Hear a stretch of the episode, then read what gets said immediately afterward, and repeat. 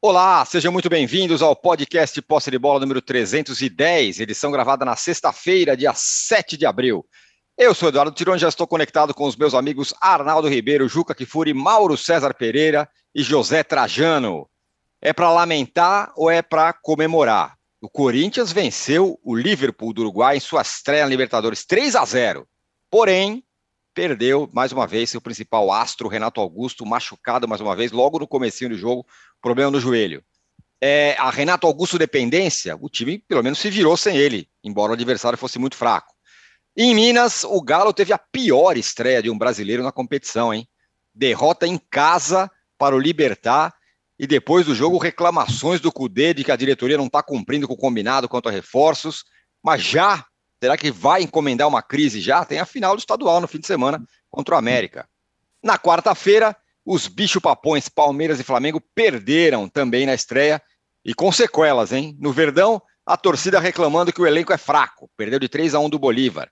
E no Flamengo, do Vitor Pereira, é reclamações contra o Vitor Pereira, que brigou com o torcedor, que perdeu mais uma vez e agora tem a final do estadual pela frente. O Palmeiras enfrenta o Água Santa, o Flamengo enfrenta o Fluminense, que no fim das contas, veja só, chega fortalecido a esse confronto. Afinal, ganhou bem no meio de semana do Sporting Cristal pela Libertadores. E pela Sul-Americana, o São Paulo venceu o Tigre na Argentina, naquele que estava sendo chamado o jogo da revanche pelos argentinos por conta daquela final da Sul-Americana de 2012. A vitória finalmente acalma o ambiente tricolor. E ó, as meninas do Brasil fizeram um jogo duríssimo com as poderosas inglesas na finalíssima, o confronto da, do time campeão sul-americano, a seleção campeã sul-americana, com a campeã europeia. Empate de 1 a 1 e, infelizmente, derrota nos pênaltis. O jogo foi em Wembley, teve 83 mil pessoas assistindo e as inglesas ganharam, mas o Brasil mandou muito bem. Ó, já temos uma enquete aqui, muito bem bolada e dessa vez muito democrática, viu? Todo mundo participou, eu prefiro essa, eu prefiro aquela é, tinha duas opções de enquete, então a gente fez uma enquete da enquete. É, e a pergunta ficou a seguinte: qual treinador precisa mais do título estadual nesse fim de semana? É o Abel Ferreira? É o Eduardo Cudê? É o Fernando Diniz ou é o Vitor Pereira? Vocês já podem dar os seus votos aí, podem também nos dar likes, por favor. É, e vamos começar a bater papo aqui. Mande sua mensagem também. Participe. José Trajano, muito bom dia, hein? Bom dia, bom dia para alguns, né? Mal dia para outros, né? Eu fiz uma relação aqui, bom, um abraço para todos e todas, é, dos times que tem que não tem nada a ver mais, só tem, por enquanto, estão disputando a Libertadores, a Sul-Americana, se deram bem. Tipo São Paulo, ganhou, papá, não teve aquela. Havia uma expectativa de serem maltratados, ter confusão. O Rogério elogiou, eles foram muito bem tratados lá. São Paulo ganhou, Corinthians ganhou ganhou do oitavo colocado no campeonato uruguaio. Né? Oitavo colocado no campeonato uruguaio. Teve a, a triste notícia, o triste momento da saída do Renato Augusto logo de cara. Teve o Inter, do mal-humorado, do ranzinza, do metido a besta Mano Menezes. Esses são times que não têm nada a ver com a rodada no fim de semana. São Paulo, Corinthians, Inter. Ah, se eu tivesse nessa coletiva e ele se comportasse do jeito que ele se comportou. Talvez saísse até na mão com o Mano Menezes. Não tenho mais idade para isso, mas me deu vontade de responder à altura. Aí temos o Botafogo. Ah, o Botafogo tem um compromisso, assim, não tem a taça é. Rio. É, é uma grande decisão. E, e, e então, tem o Luiz Castro na Berlinda também. Tá, eu, eu, eu, vou tirar, eu vou tirar aqui o, o Botafogo dessa lista dos times que não tem nada a ver com o fim de semana que fica São Paulo, Corinthians, Inter e Bragantino. E Bragantino. Né? Esses ganharam ou empataram, principalmente ganharam. O caso do São Paulo, o caso do Corinthians, o Inter fraquejou, o Botafogo empatou e o Bragantino deu de quatro. Aliás, quatro foi o placar que teve mais brasileiros, mais é, gostaram de ganhar de quatro. Né? Bom, aí vem aqueles times que têm a ver com o fim de semana. Aí que, aí que a porca entorta o rabo. Nós temos o Galo, que não vem jogando nada, nada, há muito tempo. Eu tenho acompanhado. Esse time do Galo aí não é, tem nada a ver com aquele time que nos encantou e ganhou o brasileiro e tal. O time foi desfeito, venderam todo mundo. Mas é engraçado a política, a posição de técnico de futebol. Quando ganhou do América Mineiro, as duras penas, o América Mineiro com 10, arranjou um gol no final, uma tabelinha meio fajuta, porque não é tabelinha, a bola escapou do Paulinho e foi para o Hulk, não foi uma tabelinha bem combinada. Deu certo. Ele não falou nada. Agora com o time vergonhosamente no Mineirão, é o único time brasileiro que jogou em casa. Não é? Na Libertadores. Uhum. Ele reclama que a diretoria, não sei o quê, papapá, jogaram cerveja dele, queria o quê? Jogasse flores dele, né? Depois um vexame desse. Então, o Galo, eu acho que foi a maior vergonha. Ah, o torcedor do Flamengo pode achar que foi o Flamengo, que não jogou nada contra um time que ninguém conhecia, numa escalação meia. meia não, com, com uma escalação confusa, com titular, com reserva, com míssil. Foi um negócio meio doido, né? O Palmeiras, que botou um time Aí sim, time reserva, time. Mas também meio confuso. O cara foi expulso, Jailson. Desses aqui que tem a ver com decisões de domingo, quem se deu bem, melhor, foi o Fluminense. O Fluminense foi lá, ganhou do esporte cristal, o, o Marcelo estreou, deu passe de, de rosca de três dedos, pelo ok e tal. O Cano, para variar, fez gol. Então, dessa lista dos caras que vão estar em ação disputando título nos times, o Fluminense saiu melhor. O Galo, para mim, foi o pior. O Flamengo teve preste de ser o pior. E outras, o Atlético Paranaense ficou no limbo, porque já venceu o primeiro jogo da decisão no Paranaense. Empatou fora e tal, então vamos botar ali no meio tucano. O Atlético Paranaense é meio tucano. E o América e o Fortaleza, que tem jogos agora no fim de semana, ganharam de quatro e se saíram bem. Então, esse é o retrato dessas competições sul-americanas aqui, que, para mim, só me irritam. É muito time demais, é muito jogo demais. Times que a gente não conhece, times sem a menor categoria, e os times brasileiros vão lá e estão fechando. Uma rodada no meio das decisões estaduais. Não tinha sentido essa, esses jogos que foram realizados aí, na Sul-Americana e na Libertadores. Podia ser depois. Então, olha, eu sou de um tempo quando o time era se classificava para Libertadores, as pessoas se abraçavam, os torcedores comemoravam, faziam até festa em casa, estamos na Libertadores. Era, era, era uma vitória, era uma conquista do time que conseguiu uma vaga na Libertadores. Sul-Americano nem existia esse sinal de prêmio de consolação. Portanto, é o meu primeiro. Salve o Cudê, salve o Mano Menezes. Olha, esse. Eu vou falar, olha, eu falei aqui na intimidade, mas eu sou obrigado a falar. Ele com aquele cabelinho, contar, viu? Franjinha, franjinha. Aquela franjinha do poder. Reclamou da, da, da, falta de reforços. Vamos falar sobre isso. O Rômulo, atleticano de cabeça inchada, manda um abraço é. a vocês. Está aqui o Rômulo já aqui com a gente. Juca, além das meninas do Brasil, que fizeram bonito, endureceram o jogo contra as inglesas, é, você está comemorando a vitória do Corinthians ou pensando mais para frente no que pode ser a ausência do Renato Augusto? Bom dia, boa tarde, boa noite. Veja, eu estou mais lamentando o acontecimento, mais uma vez, com o Renato Augusto, do que propriamente comemorando a vitória por 3 a 0 contra um time inexistente. Tão inexistente que tinha mais corintiano em Montevidéu, ou pelo menos dividiu lá no vazio estádio centenário uma tristeza. Isso é esse retrato do que o Trajano falou. Né? Jogo de Libertadores, no Estádio Centenário, lendário Estádio Centenário, absolutamente vazio. Tinha o que lá? 6 mil pessoas, e 3 mil corintianos e outros 3 mil torcedores do Liverpool, do Liverpool uruguaio.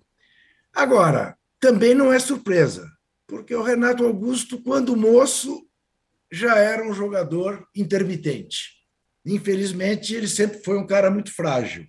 Agora, a qualidade que tem, não se pode esperar outra coisa. É um pouco uma crônica eh, de lesões anunciadas. E o Corinthians tem que aprender a viver sem ele, porque ele faz parte do rol de contratações irresponsáveis, imprudentes, milionárias do Corinthians ele, o Paulinho, né? o Luan, né? embora não seja um veterano, sabia-se que era um cara problemático, e problemático, inclusive, do ponto de vista das lesões, e o Corinthians enfiou um dinheirão no salário dessa gente, na contratação de um ou de outro, e paga o preço. Né? Não chega a ser uma surpresa. Quanto às mulheres, sem dúvida, agora eu quero chamar a atenção para o seguinte: nosso time de mulheres está sempre no quase. Ontem empatou nos acréscimos, depois de fazer um primeiro tempo a europeia ruim e um segundo tempo a brasileira bom. A Pia tem que se convencer de que existe uma cultura da maneira de jogar das nossas mulheres que faz com que os clubes apresentem um futebol mais agradável de se ver do que a seleção. A seleção jogou de maneira reativa ontem no primeiro tempo e foi mal. Quase não pegou na bola. E no segundo tempo foi para cima e fez um belo jogo. Perdeu nos pênaltis, detalhe. Em um Wembley, como você disse, com mais de 83 mil pessoas. Foi muito bonito. Mas é sempre no quase. Ficamos sempre no quase. Agora, eu queria mesmo falar, por um dever de coerência, e eu sei que as pessoas cobram isso e cobram com razão, eu vou dizer para vocês, eu me recuso a analisar com profundidade jogos a 3.600 metros, a 2.850 metros, como fizeram o Flamengo e o Palmeiras. Eu acho que ambos fizeram muito bem. Palmeiras, perfeito. Palmeiras, Palmeiras eh, foi para La Paz eh, sabendo que estava arriscando os três pontos e tomou de três. Mas fez opção preferencial para evitar o vexame nesse domingo. O vexame referido por Abel Ferreira. Então, essa foi a escolha do Palmeiras. Não vou. O Palmeiras vai acabar em primeiro lugar do grupo dele. Não vou analisar tecnicamente um jogo a 3.600 metros. Eu compreendo, uh, tem que ir. Os bolivianos que nasceram em La Paz não têm culpa nenhuma de, de viverem numa cidade tão alta, mas também quem, quem, quem não vive não pode ser obrigado a, a, a jogar lá da mesma maneira como joga ao nível do mar.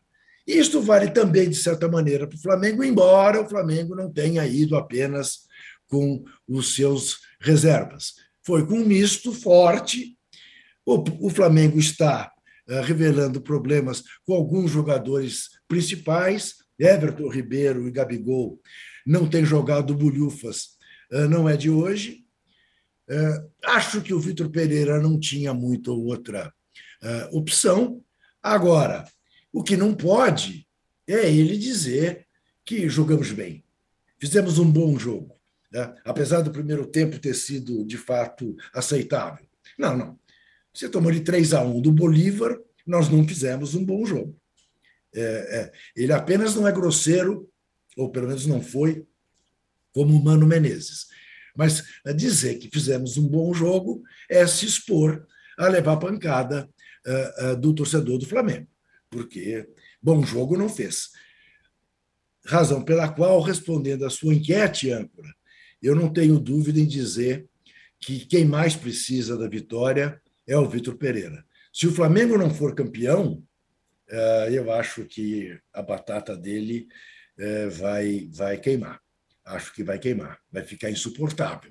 Né? Embora continue a achar que ele ainda não teve tempo de fazer o serviço para o qual ele foi contratado. Mas, enfim, estamos aí.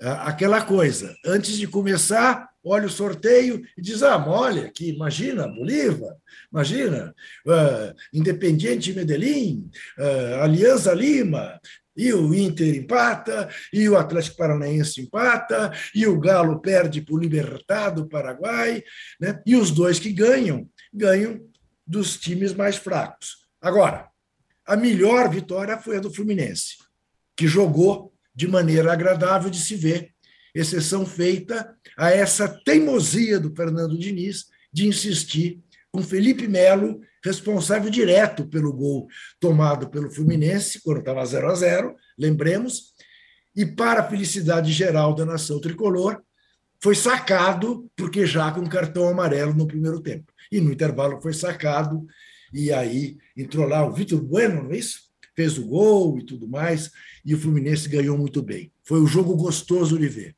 Que a atuação do Corinthians foi medíocre, embora tenha sido a maior vitória. Muito bem, ó. É, a Mari Araújo falou que não tem sentido é ainda ter jogo do estadual a essa altura da temporada. As coisas mudam e hoje não cabe mais um estadual tão longo. Feliz Páscoa, ela nos deseja aqui para todo mundo. Arnaldo, tem isso, vai ter esse jogo aí no meio do caminho para o Corinthians, não. E o Corinthians perde o Renato Augusto logo de cara, mas ganha. Era aquele jogo obrigatório, né, do Corinthians. É, porque o, a chave do Corinthians, ela tem outras duas forças, né? O Argentino Júnior, que ganhou o Independente Del Vale, e o Independente Del Vale, né? Esse jogo era o mais fácil para o Corinthians, que agora não tem o final de semana, como disse o Trajano, tem o Remo em Belém do Pará pela Copa do Brasil, vai ter muita gente, isso é fato, no Mangueirão, é, é um jogo interessante no meio da semana pela Copa do Brasil. É, o desafio do Corinthians, né, além da Renato Augusto, dependência e tal, é, é ter gás, time para três frentes. O Corinthians, time titular, é muito bom. Eu gosto do time titular do Corinthians. Mas tem uma questão, sobretudo na parte defensiva da média de idade, é, alta, né? Todos os titulares da defesa são, são mais velhos, acima de 30 anos, e algumas posições que não tem reposição. É, o Renato Augusto, curiosamente, ocupa o meio de campo. No meio de campo, o Corinthians tem bastante gente. Ontem jogaram quatro ainda tinham mais cinco no banco. Tinha uh, o Duqueiroz, tinha o Maicon, tinha o Watson, tinha o Cantilho. Tem, tem... Só que o time ainda não funciona é, bem sem o Renato Augusto. Não tem Renato Augusto cover, né? não tem Hulk, não tem outro Arrascaeta, que a gente fica falando como. Né? O Renato Augusto é, é, é uma uma figura interessante, porque se você for pegar lá atrás, na Copa de 2018, o Tite não achou um substituto para o Renato Augusto. É um jogador que tem características muito específicas. Mas vamos combinar, dá para arranjar alguma forma de jogar sem ele. Né? E o Corinthians ganhou o seu primeiro jogo, que faz com que ele possa, vencendo as suas partidas em casa, se classificar numa chave difícil. É, eu acho que o Corinthians, em algum momento, vai ter que fazer algumas escolhas é, em relação às competições, as três frentes e tudo mais. E, de qualquer forma, é, com um com, a gente estava falando, Trajano falou de tantos técnicos, né? O, o técnico Corinthians vai passando é, discretamente. É, a gente, enquanto a gente vê as, as especulações sobre o futuro do Tite reacenderam nessa semana, o Fernando Lázaro, que Muita gente entende que está esquentando a, cadeira para o Tite voltar quando não tiver outra alternativa, que parece para a Europa ele não vai. O Fernando Lázaro vai conseguindo, com, é, curiosamente, resultados melhores nos jogos é, contra times grandes ou como é, visitante, coisa que não acontecia até então. O Corinthians não ganhava a partida fora de casa há milênios. E ganhou, tudo bem, lá, o, o Liverpool sem torcida no Estado Centenário. Mas o Fernando Lázaro, aos poucos, ia conseguindo coisas que o Corinthians não estava acostumado. Ganhar clássico, ganhou do São Paulo no Morumbi, ganhou do Liverpool no Uruguai. Então, assim, por enquanto, tá de bom tamanho, Tirone. Quando começar agora essa maratona é, insana de três competições, veremos se ele e o time titular do Corinthians suportam. Ô, Mauro, é, vamos ter que colocar na balança também o fato de que jogou contra um time sem torcida, um time fraquíssimo, o Liverpool do Uruguai, na verdade fez a obrigação, que é exatamente o contrário do que o Galo fez, né? O Galo encara o Libertar e perde em casa, e o Cudê já chama, já reclama da diretoria, já engarrafa uma crise, como você gosta de dizer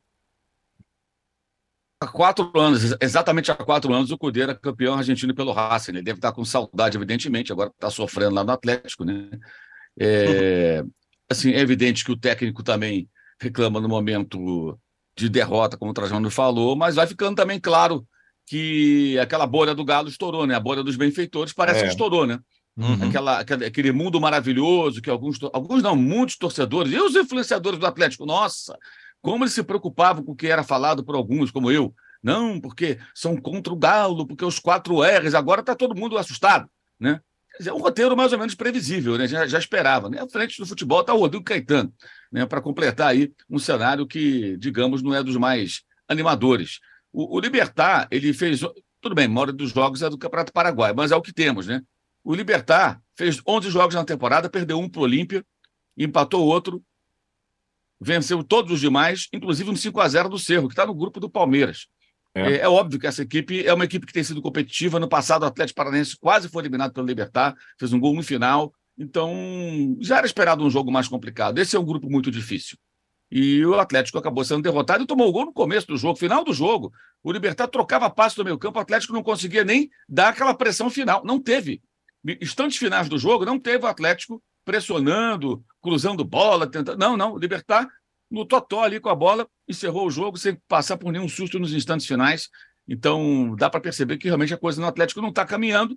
Eu acho também que, assim, lógico, sempre tem a participação do técnico, mas quando você contrata esses treinadores e tenta fazer um projeto de reformulação de um elenco e de repente você não consegue cumprir tudo aquilo que foi combinado, contratações, é, mudanças, chegadas e partidas, a tendência é o negócio não, não funcionar. E parece que é o jeito, porque aqui no Brasil a gente está acostumado a pedir técnico bombeiro. Às vezes o bombeiro chega e funciona. O Mano Menezes, que foi lembrado já agora, ano passado ele foi um bombeiro que acabou vice-campeão brasileiro. Esse ano já num trabalho que se espera mais e até agora não está funcionando, né? não está caminhando. Agora, sobre o Corinthians também, o Fernando Lázaro também conseguiu uma outra coisa importante, né? Foi eliminado pelo Lituano. Foi. Foi eliminado pelo Lituano. O Corinthians está. Assim, a gente está esquecendo um pouco o Corinthians, porque ficou um tempo sem jogar. E está sem jogar, não está decidindo o título com, com o Palmeiras. Ele não poderia decidir, faria uma semifinal, né? mas não está na final, seja lá com quem for, seria com a Água Santa, porque simplesmente foi eliminado pelo Lituano. Né? Foi eliminado pelo Lituano. Ontem, o primeiro tempo do Corinthians foi bem preocupante. Teve bola na trave, o time do Liverpool, do Uruguai, finalizou até mais do que o Corinthians no jogo assim, o placar, eu acho que ele dá uma, uma, uma sensação de uma vitória que não aconteceu, não foi com essa facilidade, não foi construída com essa facilidade. E não dá para contar com o Renato Augusto, infelizmente. Isso é o óbvio, né, gente? O jogador, infelizmente, tem uma trajetória desde novinho de muitas lesões, uma, uma, sei lá, uma propensão a lesões, uma fragilidade física, eu não sei como explicar, mas isso sempre foi assim. Ele só joga futebol até hoje porque ele é um cara muito profissional. E ele se dedica, ele vai lá, ele faz tratamento, tudo direitinho, se recupera, volta a jogar, aí se machuca de novo. Você vê que machucou sozinho. Eu sempre lembro, ele sofreu duas fraturas no rosto, uma de cada lado, uma no Flamengo e uma no Corinthians. Acho que no futebol mundial não existe alguém que tenha passado por isso. Fratura no rosto, jogador de futebol dos dois lados, um em cada clube, é uma coisa impressionante. Então, há de se encontrar maneiras e maneiras de jogar também sem esse jogador, sem esse atleta, porque dificilmente você vai contar com ele tantas vezes assim porque, infelizmente, ele já, já lida com esses problemas já, já há algum tempo.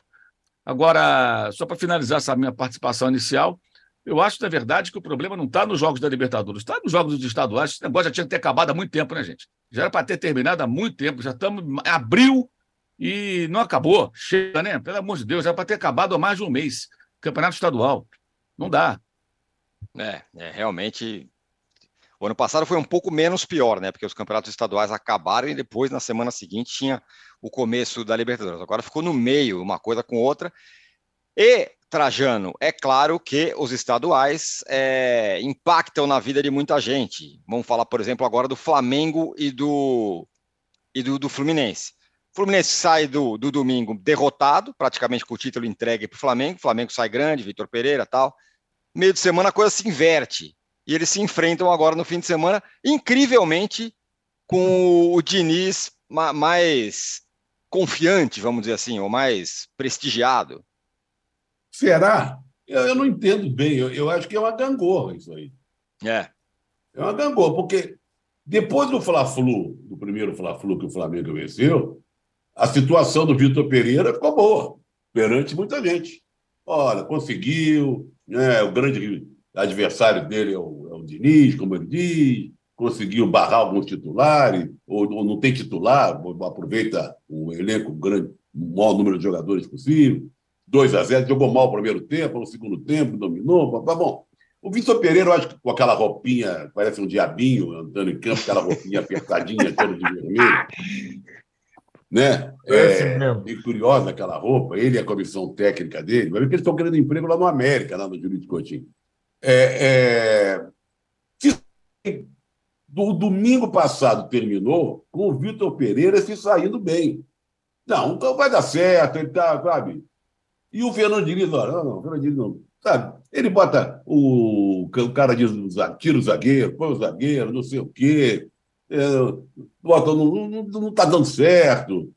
Mais uma vez expulso, o time vai ficar sem ele na final. É um reclamão de marca maior, é um perdedor, não ganha título nenhum. Esse Fernando Diniz, vou te contar. Bom, aí vem a Libertadores. Aí vem esse jogo de meio de semana. Olha, esse Vitor Pereira não dá, não. Esse Vitor Pereira pode fazer nas malinhas dele, porque se não ganhar domingo já era, como disse o Juca, é batata, vai assar de vez. E o Fernando Diniz? Ah, agora não. Agora conseguiu armar o time. Está lá o Marcelo dando passe de três dedos, sabe? O time está se saiu muito bem no jogo fora, 3 a 1 O Cano faz gol sempre.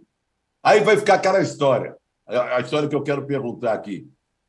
Esquece, bom, não dá para esquecer o 2 a 0 Mas depois do que houve no meio de semana, olha só, depois do que houve no fim de semana no estadual, Flamengo franco favorito e o Fernando Diniz massacrado, execrado, não vai nem dirigir o time.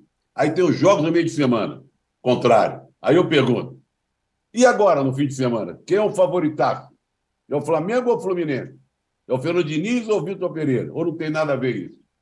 Então é, é meio confuso. É meio confuso tudo isso. Em termos numéricos, favorito é o Flamengo. Está ganhando de 2 a 0, né? jogou melhor que o Fluminense no primeiro jogo. E eu acredito, por mais confusa que tenha sido essa derrota no Flamengo, essa... Flamengo é o favorito para ganhar. E o, o Fernando Diniz vai ficar mais uma vez chupando o dedo em decisão de campeonato. Mas tem gente que acha o contrário. A vitória do Fluminense foi retumbante, foi a mais tranquila dos times brasileiros diante do adversário melhor que o Liverpool lá do Corinthians. Então é isso, é Dangorro, aqui, pum, pum, parará. Segunda-feira que vem, eu estou louquinho para chegar segunda-feira que vem, para ver o que, que a gente vai dizer do Vitor Pereira e do Fernando Diniz.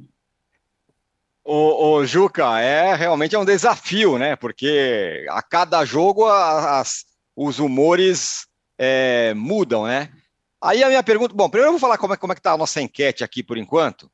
Qual treinador precisa mais do título estadual? Abel Ferreira, 5%. Eduardo Cudê, 6%. Fernando Diniz, 29%. Vitor Pereira, 60%. Aí é o seguinte, é... Juca, vou estabelecer aqui um, uma futurologia. Vamos que domingo termina o estadual, Flamengo campeão. Resultado do jogo: Fluminense 2, Flamengo 1. Quem sai mais prestigiado? É, essa é uma questão, tenho pensado nela. O Flamengo, ao Flamengo não bastará ser campeão no domingo. O Flamengo tem que ser campeão sem sequelas. Tem que ser campeão, no mínimo, empatando. E olha que se empatar sem jogar bem, não vai ser tranquilo para o Vitor Pereira. Mas ser campeão ganhando por apenas um gol de perdendo por um gol de diferença, ah, não vai adiantar, não vai adiantar muita coisa. Não vai adiantar muita coisa. Perigas dos jogadores se abraçarem no gramado e as arquibancadas vaiarem. Não tenho dúvida disso. Flamengo tem que ser campeão, no mínimo empatando com o Fluminense. Não pode perder o Palmeiras só pode ser campeão se ganhar do Água Santa. Né? É, se não ganhar do Água Santa, não será campeão. Então, a situação do Flamengo é essa: um título, desde que sem derrota para o Fluminense. Fernando Diniz sobrevive tranquilamente se ganhar do Flamengo por um gol de diferença. Pensa ao contrário. Pensa ao contrário agora, Tirone, âncora e Júlio. Ah. Pensa ao contrário em relação ao Diniz agora. Isso. O Flamengo vai lá dar uma amassada de 3 a 1 É, ganhou 2 a 0 vamos ver. Pronto, 3 a 1 E aí? Então, mas sabe o que eu acho, Zé? Eu acho que, de alguma maneira, eh, a pressão sobre o Fernando Diniz é menor, muito menor, incomparavelmente menor do que é a sobre o Vitor Pereira porque o Fluminense, naquilo que diz respeito a ser realmente importante, o Fluminense, sem ter o elenco que o Flamengo tem, o Fluminense cumpre. Está jogando Fluminense mais o Flamengo. Se classificou bem para a Libertadores do Brasileirão, estreou bem na Libertadores, que é o grande sonho. Né? Fluminense, lembremos, é, no Rio só o Flamengo tem título da Libertadores. Então, o Fluminense alimenta. Não, da Libertadores, ah, sem dúvida. Mundial, só o Flamengo, do Rio. É, o Vasco tem dois, aliás, porque a, a Copa de 49 vale muito, que era, de fato, um torneio entre os campeões da América do Sul. Mas o Fluminense, eu acho que tem essa estabilidade do ponto de vista das expectativas do seu torcedor. E as expectativas do torcedor do Flamengo são incomensuravelmente maiores. Mas não pode ficar aquela pecha, aquela pecha de nada, nada e morre na praia. E levou é, fica, que o Fernando Diniz não vai estar na boca do, aí na beira tem, do campo. Tem, o Fernando Diniz é, de alguma maneira, uma versão atualizada do Tele Santana. Né? É, mas, embora o Tele não, Santana. Pelo amor de Deus, calma, é, calma. Não, estou falando, do ponto, tô falando do ponto de vista da exigência de título, Arnaldo. Sim, embora o, Tele, embora o Tele tenha sido injustiçado, porque o Tele ganhava todos os estaduais é. com todo mundo e diziam que o Tele não ganhava título. É. Né? Mas porque o nível de exigência em relação a ele era abissal. Né?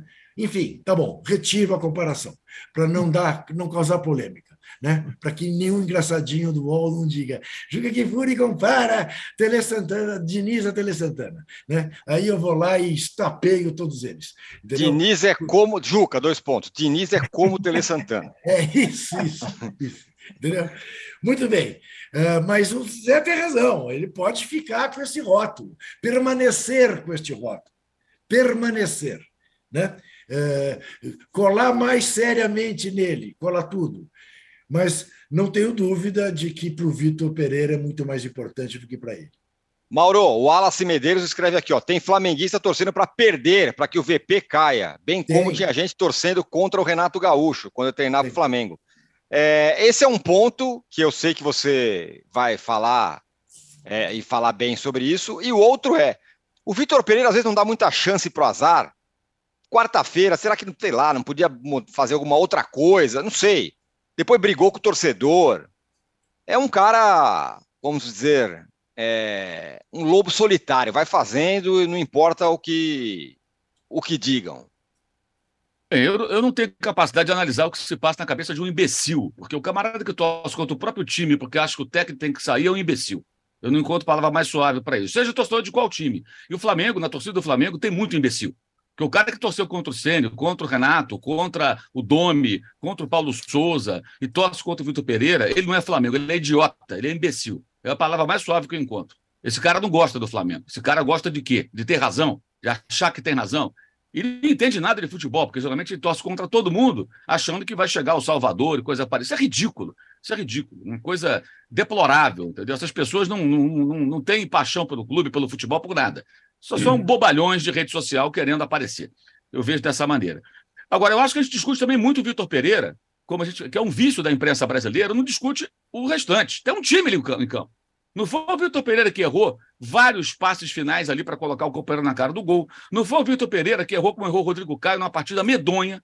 Ou o Everton Ribeiro que armou o ataque, o contra-ataque do primeiro gol do Alcas. Não foi ele que treinou aquilo, ah, vai lá e erra o passe. Domingo foi o Gerson. O Arias parou no Santos. Quarta-feira foi Everton Ribeiro. Ele arma o contra-ataque do time equatoriano. É claro que ele tem participação, ele foi mal das substituições dessa vez na estratégia. Agora, o time que foi não colocou em campo, chamar aquilo de reserva, Santos no gol. Na zaga, Pablo, que é um jogador experiente, jogou no Corinthians, jogava na Europa, e Rodrigo Caio. Felipe Luiz em campo, Arturo Vidal em campo, Everton Ribeiro em campos, Matheus França em campo, que fez o gol e foi titular contra o Fluminense. Gabigol em campo. Aí depois vem Cebolinha, vem Ayrton Lucas, vem. Isso é time reserva. Esse time tinha obrigação de ganhar do Alcas. Na altitude, em cima do vulcão, debaixo d'água, jogando com escafandro, é, é, a 40 graus no calor, não importa. É diferença absurda. O time do Alcas é horroroso. O Cifuente, lá, o centroavante, todo respeito. O cara Foi parece eu. qualquer coisa, lutador eu, de sumô, não atleta é, de futebol. Sou eu, não o cara não pode jogar no. Pô, o jogador gordo, gente. O atleta não Sou tem eu, condição. E, e, o cara que entrou e fez o gol lá, o cara tem quase 40 anos, tem cara de 58. Mais velho que eu, até eu tenho 59. Impressionante o Flamengo perder para aquele time do Alcas, que foi, foi campeão equatoriano, mas é, foi desmontado o time, perdeu vários jogadores. Né? Tinha uma vitória só em jogo oficial nessa temporada e ganhou do Flamengo. Um papelão, uma partida ridícula. Eu acho até que o Palmeiras eu, não foi um papelão. O Palmeiras levou um time fraco, jovem, enfraquecido, contra um Bolívar que é frequentador de Libertadores, jogando a uma atitude ainda maior a derrota do Palmeiras estava mais ou menos no roteiro. Né? A gente sabia que é. o Flamengo não. O Flamengo levou um time forte, porque o elenco é melhor. Claro, o Flamengo pôde levar os seus reservas e tudo, que tem um conforto de um 2 a 0 O Palmeiras não, ele perdeu para o Água Santa. Então deixou o pessoal aqui e tal, porque será realmente uma vergonha se o Palmeiras não conseguir vencer o Água Santa por dois gols e levantar o título paulista em seu estádio. Então, evidentemente, houve uma influência muito grande, mas eu acho que o Flamengo foi um papelão, coisa ridícula. Mas esse papelão, ele tem uma sociedade aí. Não é só o técnico, não. Tem jogador. O, o Gabigol, que, eu quero jogar de centroavante. Quando a bola se ofereceu em duas ocasiões, ele chutou mal. E ainda ficou reclamando do Everton Cebolinha, que de fato demorou a dar um passe, mas naquele momento havia uma dúvida se ele estava impedido ou não, ele estava na última linha, o jogador tinha acabado de entrar. Por que ele tem que reclamar daquela maneira? Para jogar a torcida contra o colega de time? Qual é o propósito ali? Ô, Mauro, eu elogiei bastante a conduta do Gabriel nas últimas semanas, ô, mas aquilo ali foi um piti que não tem cabimento, gente. E sendo, e sendo o capitão do time, né, Mauro? Aquilo ficou muito Exato. mal, né? Quer dizer, que absurdo. Tem esse agravante. Poxa vida. É, se, ele, se o Gabigol puxar a corda para o outro lado, cara, é, não, é, a gente sabe como é que, como é que termina essa história. Não, já começou ele... a puxar no domingo, com então, a declaração dele. Agora, exatamente. ele não faz gol há oito jogos. Exatamente. Então, a, gente, a, gente, a gente tem que pensar o seguinte: olha, ele quer jogar aqui, tudo bem e tal. Se bem que até o, essa semana fiz um levantamento com os mapas dele de, de, de, de posicionamento, de calor. Jogando na mesma posição, gente. Ele só joga ali da direita entrando na área. Não mudou tanto assim, não. Isso é meio que uma ilusão. O ano que ele circulou mais nem foi esse ano. Ano passado, com o Dorival, ele circulava mais no campo do que hoje. Isso é uma prova estatística, está lá nos percentuais de toques na bola e zonas do gramado. Agora, ele não faz gol oito jogos, e as oportunidades ele tem em todas as partidas. Então, isso também tem que entrar na conta. Não é tirar a responsabilidade do técnico. Agora, ele escalou um time forte o bastante, mas foi mal nas substituições, não funcionou a estratégia, o time não conseguiu reter a bola. Claro que ele tem responsabilidade, ele tem que se controlar também, não adianta torcedor, discutir com o torcedor, tem que manter um pouco da calma também. Deixa para lá, faz ouvido de ferro. Tem, tem os seus erros, mas achar que tudo é o Vitor Pereira. Esses jogadores do Flamengo, eles estão há quanto tempo esperando o quê? O técnico bombeiro, amigão, parceiro, brother, que vai chegar ali e vai fazer o que eles querem. Até quando? Isso é, isso é muito bom para todos os outros times, porque o Flamengo tem potencial para muito mais do que faz ganha títulos porque, mesmo errando, acaba acertando pela quantidade de dinheiro que é colocado num elenco muito caro, mas não tem um modelo de jogo, não tem um trabalho de médio prazo, não tem nada. Porque dá-se ouvido aos malucos que só querem trocar de técnico ter razão, a esses babacas aí que falam que torcem contra o time porque é, é, não gostam de um treinador, isso é um absurdo, isso é coisa de gente doente da cabeça. Aliás, o que mais tem nesse país hoje é gente maluca, né? A gente está vendo todo tipo de loucura acontecer nesse país estranho que é o Brasil. E é, é, os jogadores são sempre isentados de responsabilidade. Tem que dividir aí a culpa. Aliás, o Santos falhou no gol, no segundo gol. Primeira bola foi defensável. Rodrigo Caio foi medonha a atuação dele. Teve muita gente mal. E o Everton Ribeiro, que outro dia, quando foi barrado, não foi nem barrado, ficou fora de um jogo contra Volta Redonda, ficou no banco todo o segundo tempo. Foi um escarcel. Nossa, mexer no quarteto, não pode mexer no quarteto. Tá jogando nada há muito tempo, gente. Jogou otimamente bem no ano passado, no final do ano, mas não tá jogando esse ano. Então a gente tem que enfrentar, tá jogando mal, vai para o banco, depois volta. Tem que ter disputa por posição. Seja com o Vitor Pereira, com outro técnico, com quem quer que seja. Né? Aí fica essa coisa, alguns malandros aí tentando plantar nome de técnico no Flamengo, já com segundos interesses, e esse tipo de coisa. Agora cabe também a diretoria se posicionar, né? Ela fica em silêncio e aí ela permite que esse tipo de situação fique, fique borbulhando o tempo todo. Agora, eu acho que assim, domingo, para o Flamengo e para o Palmeiras, é muito mais importante domingo do que foi quarta-feira. Eu acho, claro, que a Libertadores é mais importante, mas entre perder um jogo para o Bolívar, perder um jogo para o horroroso Alcas e perder o final estadual de virada do Fluminense, depois de fazer 2 a 0 ou perder o título para o Água Santa, essas derrotas, se acontecerem, do Palmeiras e do Flamengo, ficam na história. Essas uhum. derrotas de quarta-feira vão ser esquecidas amanhã quando os dois se classificarem. O Real Madrid Verdade. perdeu para o Sheriff da Moldávia, vocês lembram disso? Sim. Depois deu um sapé canhar no time lá no, na Moldávia e foi campeão europeu. Ninguém lembra do Sheriff. Pô, o Real Madrid perdeu em Madrid para o xerife da Moldávia. Então, essas derrotas do Bolívar e do Alcas, embora do Flamengo seja vergonhosa, histórica também, vai ser lembrada, ela não vai ser tão lembrada do que um 3 a 0 do Fluminense domingo. E o Palmeiras e o Bolívar vai ser esquecido se domingo meter 3 a 0 2 a 0 lá no, no Poçante Água Santa, dê a volta olímpica e cumprir o seu papel. Deixa eu passar a bola pro, vou passar a bola para o Arnaldo, mas antes só quero um plá do Trajano pelo seguinte, sobre esse último negócio que o, que o, que o Mauro falou. É hora que os estaduais valem, Trajano. Imagina você tomar uma cacetada do Água Santa ou o Flamengo tomar uma virada do Fluminense. É, é verdade. Não serve para nada, mas é uma redenção, né? Uhum. O Mauro tem toda a razão. Essas derrotas aí do Flamengo e do Palmeiras serão logo absorvidas e esquecidas rapidamente. A maior tendência que vai acontecer é que Palmeiras e Flamengo se classifiquem em primeiro lugar. Primeira rodada da Libertadores, jogo fora, aquela coisa toda. Agora, perde, perdendo do Água Santa e perdendo no Fluminense, Fluminense, lembre-se, está perdendo de 2 a 0, aí a POC toca o rabo mesmo. Agora eu recebi aqui uma informação, chegou exclusiva, viu, Âncora? Hum. Que o Alcas acaba de anunciar a contratação do Walter para jogar no então, lugar do outro, lá de centroavante. No lugar do Cif, reserva do Cifuentes. É, pra, já que te animou, está começando a contratar Isso. jogadores do mesmo peso. O Arnaldo, o Arthur fala aqui: VP está testando o time. Ele joga com três zagueiros, mas não repete. Isso é futebol moderno ou contemporâneo? Pergunta ele. É... E o Rony Peterson fala que o pior da rodada disparado foi o meu Flamengo, porque levou um gol de um obeso com a cara do compadre Washington. É dose para Leão. Eu estou querendo fazer um protesto aqui contra essa gordofobia que eu estou é, sentindo no país. Não, mas não é isso. Não é isso. É, na verdade, é, na verdade, é o, é o fato do cara jogar a não, não é, não, é, não é gordofobia. O jogador de futebol não pode pesar 180 é, quilos. Aqui teve o Ronaldo na Copa do Mundo 2006. Lembra do Ronaldo na Copa do 2006? Isso, é. Que a CBF não divulgava o peso. É, é, é o local que ele está. Né? Ele não pode jogar um atleta profissional dessa forma. O cara pode ser gordinho, não tem problema nenhum. Sim, problema Legal, dele. Bacana. Ele não Diga pode lá. fazer gol no Flamengo, não pode o Flamengo tomar gol do jogador daquele porte físico. Só é, vergonha. É, é isso, Rodrigo exatamente. Caio, o Pablo e o Santos deveriam se vergonhar, não sair na rua. O Arnaldo. É... Havia, muito tempo, havia muito tempo que eu não via linha burra. O Flamengo fez linha burra, tomou dois gols de linha é burra. um é. foi anulado, mas o outro valeu. O Arnaldo, misturando as duas coisas, o Fluminense e o Flamengo, é engraçado, né? Porque parece que o Diniz, aconteça o que acontecer, perde, ganha, tá todo mundo com ele, os jogadores, não sei o que tal. E o Flamengo do Vitor Pereira parece o contrário, né? Parece cada um para um lado. É o Gabigol que quer ser centroavante, é não sei o quê, a torcida que não quer. Bom, primeiro que assim, são técnicos que têm estilos completamente opostos, né? Muito opostos. O Vitor Pereira, o jeito que ele vê futebol, que ele arma um time é, de um jogo para o outro, que ele muda, troca todo mundo, ele lembra muito, nós vamos falar depois, o Rogério Senna. Certo? Ah, inclusive agora. O Vitor Pereira. Exato. Inclusive agora com a questão dos três zagueiros. Inclusive aquela questão de colocar os mais famosos ou os mais é, prestigiados no banco. Com uma grande diferença, o elenco do Flamengo já ganhou tudo e é ótimo, o elenco do São Paulo é, como diria Mauro, pífio. Mas as estratégias são parecidas. Vitor Pereira e Rogério Ceni. Reparem. O Fernando Diniz, ao contrário. O Fernando Diniz é o único técnico brasileiro que, além de ter um estilo de jogo próprio, ele insiste numa questão que parece, no futebol atual, é, inconcebível, que é a repetição do mesmo time.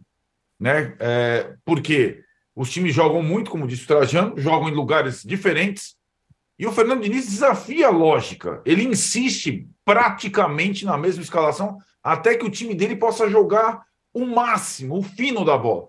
Então, o que, que aconteceu? Ele foi jogar no Peru com a base do time que jogou contra o Flamengo, com o acréscimo do Marcelo, sim. Ele não tinha o Martinelli machucado, mas ele botou todo mundo. Só ele botou todo mundo. E o Fluminense tem um padrão de jogo. Quando encaixa, é muito legal. É legal de ver. E, e tem aquelas, aquelas bravatas, aqueles bordões né, do, do Diniz que são interessantes. Ah, os caras se.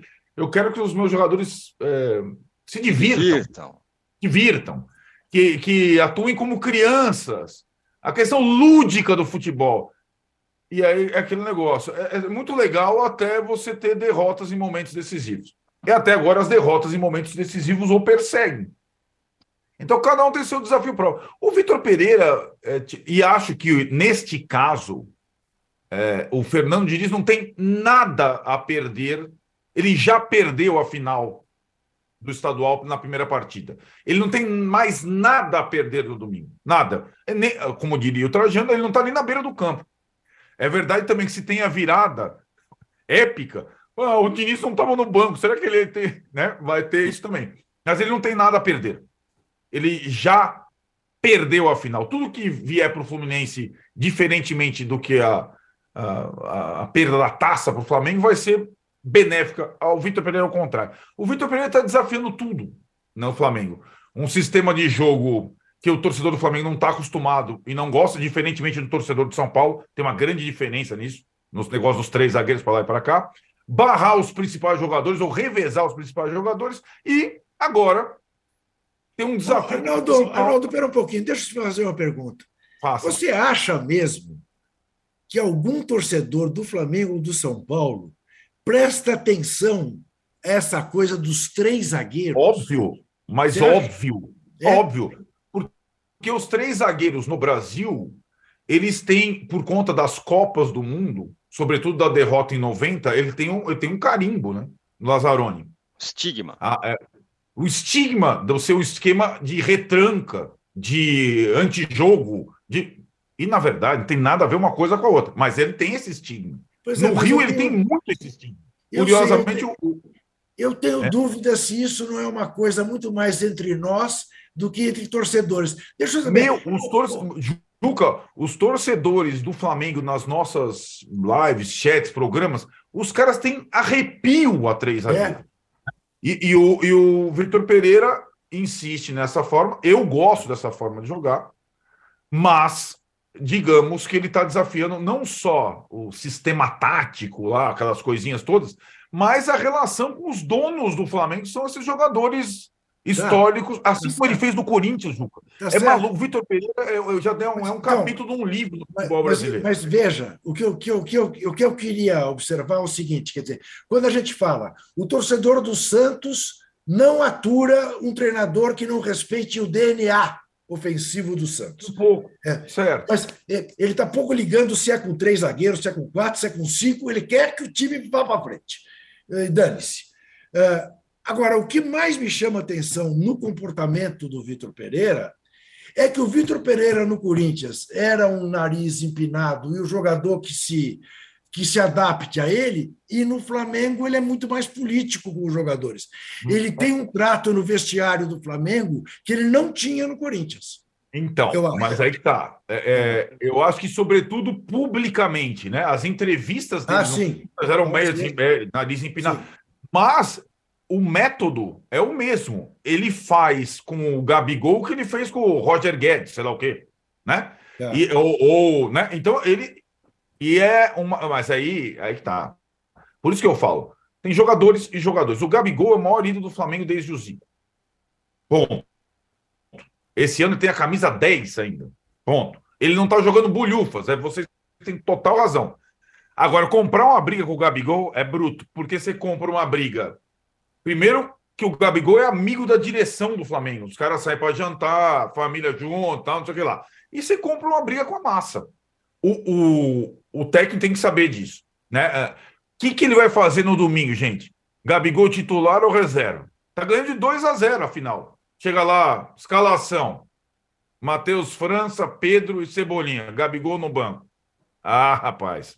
Você, é, eu, é, é, é, essa é a pergunta desde o sábado passado. O que, que ele vai fazer domingo com o Gabigol? Depois da entrevista. Então, essa tentativa de romper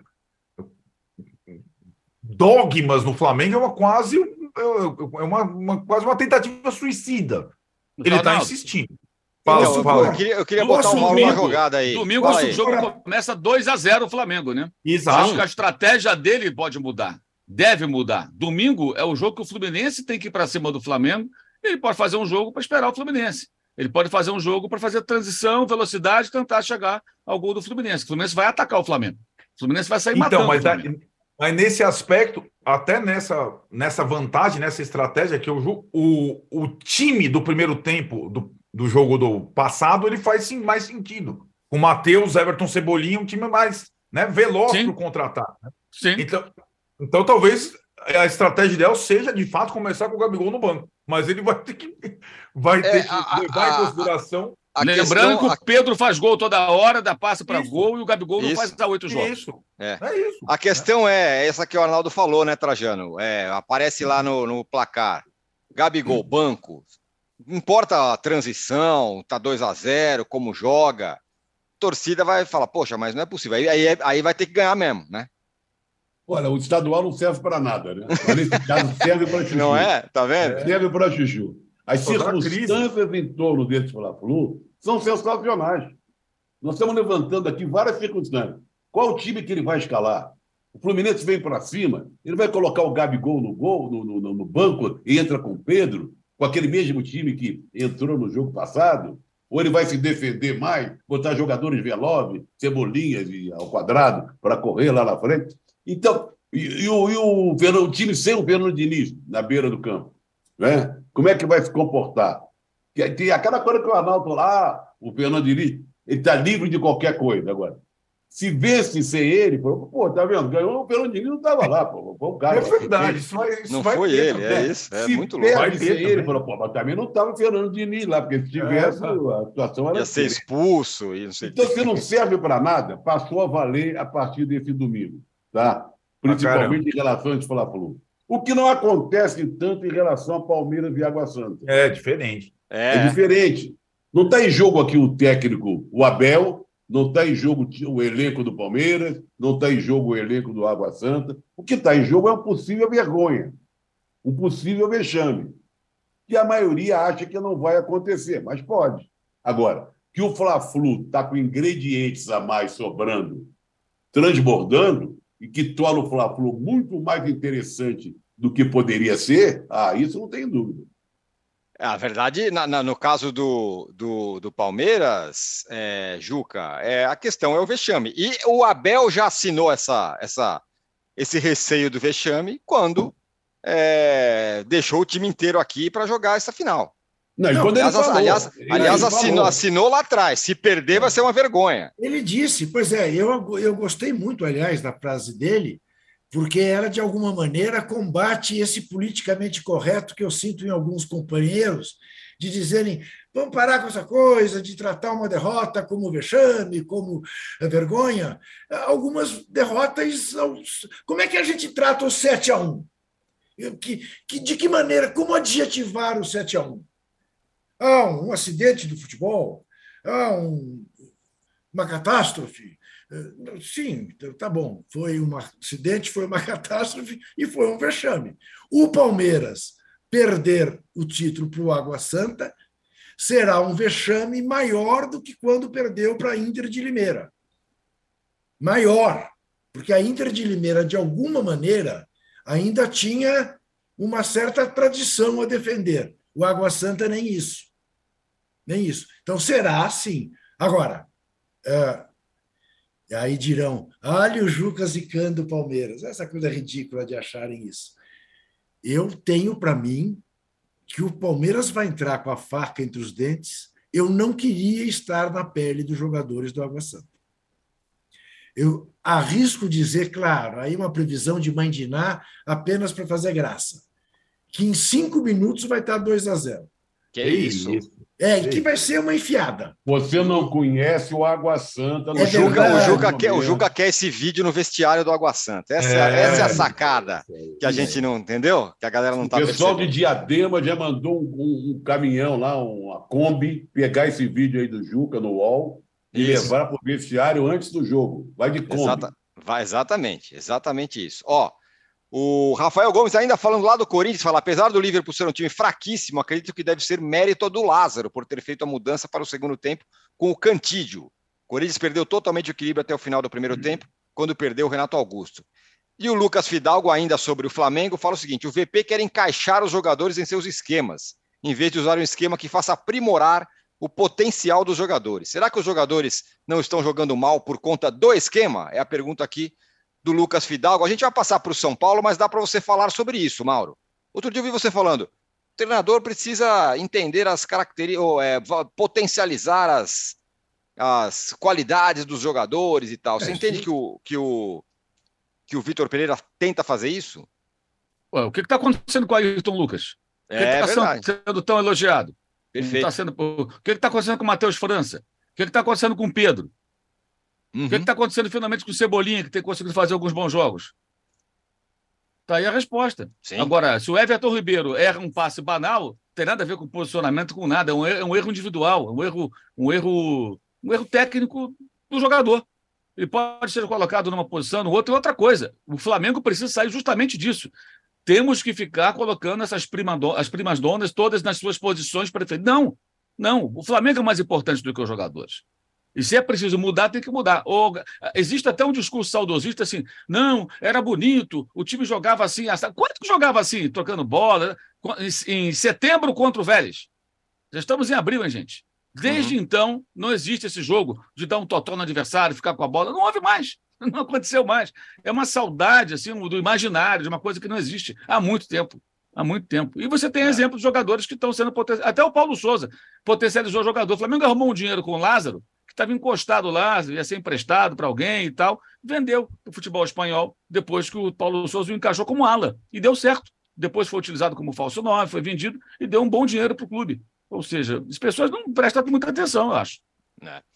O Arnaldo, você acha que o Rogério, rendido aos três zagueiros do São Paulo, venceu ontem lá o Tigre?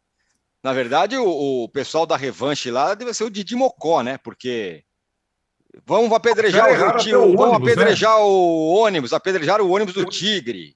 Você viu fizeram essa história, tudo Foram no hotel errado do São Paulo, fizeram tudo errado né? Soltaram, soltaram foguete no hotel errado, apedrejaram o ônibus do próprio time achando que era o ônibus do São Paulo. Não, não dá, né? E ela queria ganhar o jogo. Pera, ela queria ganhar o jogo. Pois é, rapaz. Opa, opa, não era o time do Tigre, era o time do burro. Meu Deus do céu. Mas eu, três eu, zagueiros, eu, ganhou, Arnaldo. E o personagem do jogo foi o Toro, Juca. Toda essa bicharada aí tá, tá todo mundo, né? Toro Erisson, que foi uma das surpresas. Eu, eu, só, eu só comparei o Rogério ao Vitor Pereira, pelo amor de Deus. Ah, você fez. Pelo amor de Deus, porque UOL. o Rogério... Qual é a chamada do UOL? Vitor Pereira Arnaldo e... compara. Vitor é... Pereira e, e Rogério Ceni iguais. Igual... Exato. Vamos lá.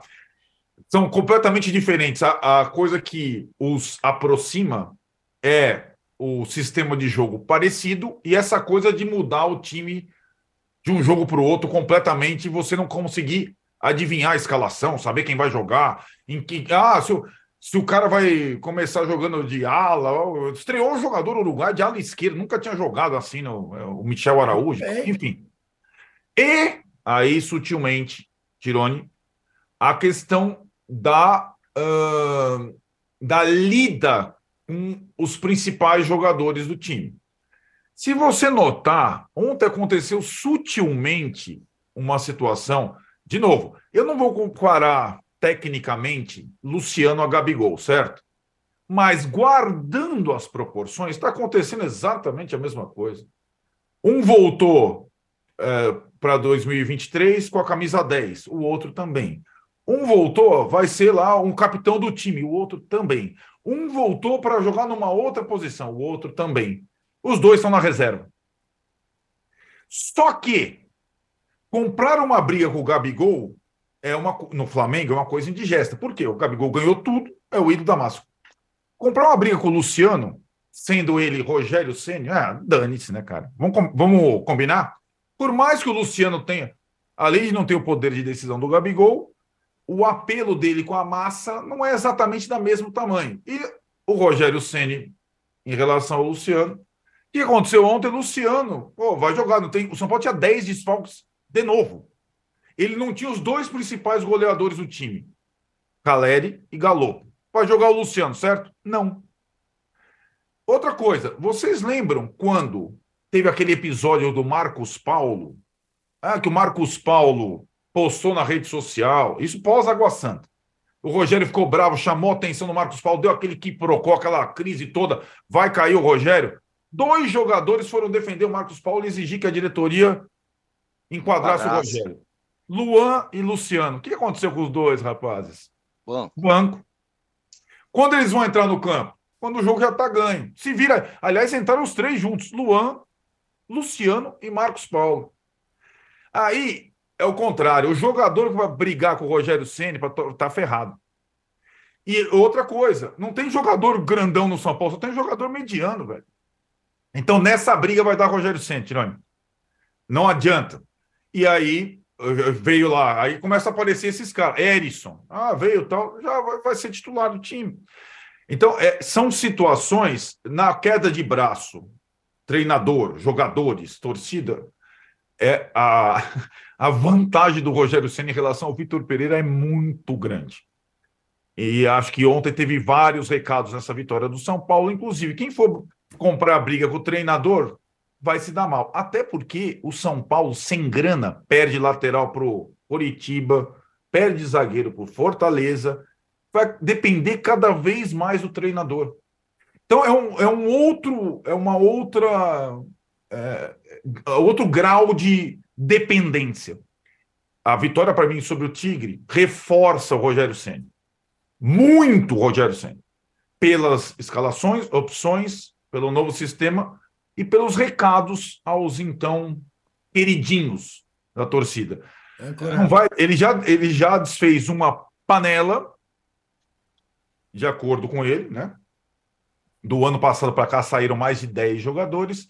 E se outra estava tentando se estabelecer, e a gente sabe como funciona o futebol, a panela já foi devidamente esfriada, colocando é, cada um no seu lugar. Fala, Trajano. Arnaldo, você tentou fazer uma. Tentou não, você fez uma comparação de que não podia ser feita entre o Luciano e o Gabigol. Certo. Né? É esse o prestígio e tal. Mas tem uma coisa em comum dos dois. Qual é? A irritabilidade, a irritação. É isso. Isso. Como é, que, como é que eles. Tudo, tudo irrita, tudo eles reclamam, reclamam do juiz, do companheiro, do bandeirinha, do, da, tudo. Eles Exatamente. são iguais. Exatamente. Exatamente, é isso mesmo, perfeito. Juca, quem é o ratão e o gatão de o ratão de bronze e o gatão de ouro da semana, hein? Gatões temos, gatões. Gatões. Gatões são todos aqueles que, nesta semana, nos torneios uh, continentais, marcaram dois gols para seus times. Germancano, Roger Guedes e o Toro Erisson. Ah! Ah! Eu sou fã do Toro Erisson. Você não está falando do jogador do Fortaleza, o, o, que fez dois gols. No o, Palestino? Poquetino. Poquetino. Nome mesmo. de treinador. É, é inclui o Poquetino aí. Eu não vou acrescentar o Poquetino, você, se quiser, você acrescenta. Você não se meta no meu gatão de ouro, entendeu? Porque é o seguinte: Enquadrou. em Fortaleza e eu também faria dois gols naquele timeco que o Fortaleza goleou. Uh, isto posto, o ratão de bronze, nosso tradicional ratão de bronze, este vai para a diretoria do Atlético Mineiro, vai para o treinador do Atlético Mineiro, vai para os jogadores do Atlético Mineiro. E se duvidar, para parte da torcida do Atlético Mineiro, porque realmente o único time brasileiro a jogar em casa, perder por Libertar, da maneira como perdeu, tomando um gol aos oito minutos do primeiro tempo e não sendo capaz de reagir, é para ganhar o nosso ratão de bronze. Muito bem, olha, eu não te entrego o ratão de bronze, mas eu daria uma menção honrosa ao trabalho do Luiz Castro no Botafogo, hein? Empatou ontem lá com o tal do Magadianes, o time não está jogando nada há um bom tempo. Mas vai ser campeão da Taça Rio, Tiro. É verdade, no fim de semana tem isso, vai ter, isso é verdade. Vai, fechar lá a Avenida Atlântica, todo mundo em marcha, levar o troféu até General é Severiano, então. vai ganhar da Portuguesa.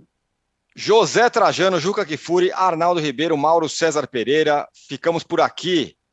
O posse de bola. Muito obrigado a todos vocês que estiveram. Só quero fazer um registro. Claro, por favor. Liverpool, para mim, é aquele, não esse que perdeu de 3 a 0, é o que vai perder para o Arsenal no domingo. Tá Aê! Tá Valeu, um abraço. Valeu, Mauro, Trajano, Juca. Vamos falar. Arnaldo. Valeu. Tchau.